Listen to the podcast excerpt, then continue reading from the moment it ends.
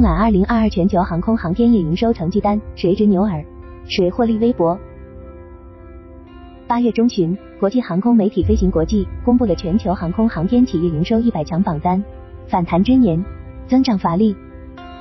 在业界各方的热切期待中，二零二二年被认为是全球民航运输业强劲复苏的一年。在疫情时期近乎休眠的商用飞机生产线也在重新焕发活力。但纵览这份榜单，从数据上来看，过去的二零二二年里，全球航空制造业充其量是取得了适度的进步。在本应是反弹之年里，营收和利润增长乏力。飞行国际的数据显示，百强企业的营收增幅仅为百分之四点五，低于一些人的预期。榜单前二十位的企业营收增长尤其缓慢，仅增长了百分之三点四。榜单中公布完整财务信息的六十七家企业，利润总额的增长仅为百分之二点五，以及前十大企业的营业利润总额为三百一十六亿美元，同比下降了百分之四点七。而对于二零二二年里不如预期增长乏力的原因，多少有些老生常谈，供应链中断、劳动力短缺、通货膨胀、原材料短缺和价格上涨、俄乌战争的影响、能源价格上涨等因素层层叠加。总之，当航空制造企业无法按计划在反弹之年实现增产的目标，直观可见的连锁反应就是交付延迟。这既包括零部件、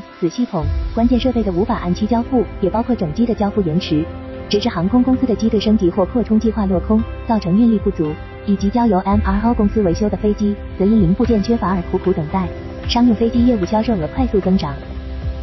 不过，上述交付延误并不妨碍波音、空客等飞机制造商在2022年收获航司的飞机新订单，而且还成就了反弹之年里他们在商业飞机业务上的收获两位数的销售额增长。波音公司商用飞机业务的销售额同比增长近三分之一，达到了近二百五十九亿美元。空客公司在二零二二年里销售额增长百分之十四点六，达到四百三十六亿美元。在商用飞机销售方面，继续保持相较于波音的较大领先优势。支线涡轮螺旋桨飞机制造商 ATR 公司的销售额增长了五分之一以上。虽然它在二零二二年里的交付量低于预期，在支线飞机和公务机业务上两开花的八航工业。二零二二年里，支线航空业务增长百分之十七点三，而公务机业务也有着两位数的增长。与八航工业类似，倚重公务机业务的还有湾流、庞巴迪、德士隆航空和达索航空这五大制造商。他们的公务机业务在疫情期间受到的影响较小，甚至销售量逆势上扬。因此，二零二二年里这些制造商的销售额均有显著增长。其中，庞巴迪公司的销售额增幅最大，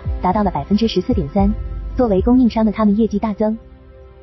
在飞行国际发布的这份百强榜单中。处于榜单后半部或者说并不那么知名的一些中小型企业，在二零二二年里也收获了业绩的快速增长，而他们增长的背后驱动力即来自前门的商用飞机产业链上游的商用飞机制造商们，在二零二二年里订单量和交付量双增的同时，也让大大小小供应商们能够分上一杯羹。飞行国际的数据显示，二零二二年里销售额增长率最高，达到百分之一百二十三的企业是总部位于瑞士的蒙大拿航空航天公司 （Montana Aerospace）。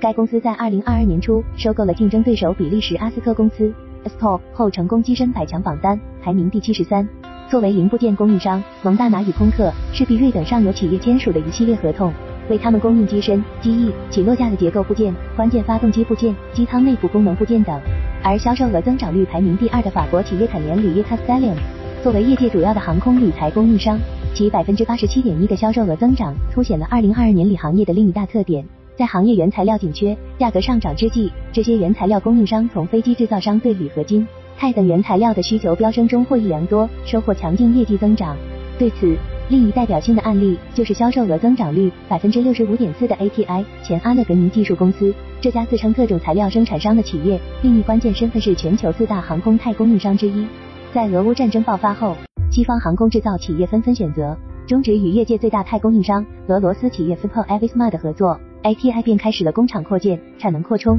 以及业绩上的在百强榜单排名中，同比上一年进步了十一名，排名第四十四位。再看销售额增长率排名第三的阿米特克 （Avtec），其产品范围从机载数防务系统到震动监测系统、座舱仪表和显示器、传感器和开关，排名第四的松下 （Panasonic） 和第六的雷卡罗 （Recaro） 则分别为机上娱乐设备和飞机座位的供应商。显然，他们的业绩增长都与二零二二年新飞机交付量和机队 MRO 业务。快速增长等利好直接相关，榜首不再是波音、空客。通览榜单我们还看到，同样受益于上游的利好，一荣俱荣的还有如 RTX、士必瑞等这类行业主要的供应商们。榜单中排名第二十三的是必瑞公司 Spirit AeroSystems，其行业地位是全球最大的一级航空结构制造商，负责制造大部分波音737 MAX 的机身。空客 A220 系列的机翼，以及空客 A220、A350 和波音787的部件。二零二二年，世必瑞公司销售额增长率为百分之二十七点二，营收从上一年的三十九点五亿美元增长到五十亿美元。至于由雷神和联合技术两家巨头合并而来的行业巨无霸 RTX 公司，在今年百强榜单中荣登榜首，而过去相当长一段时期，榜首位置都是波音、空客两大商用飞机制造商的轮流坐。但二零二二年，二者的核心供应商 RTX 公司较之有着几亿、十几亿美元的领先。这虽不足以说明是权力转移，但至少客观说明了甲方的空客和波音正在从一家营收方面比他们更重量级的供应商那里采购发动机、航电系统、机载设备等。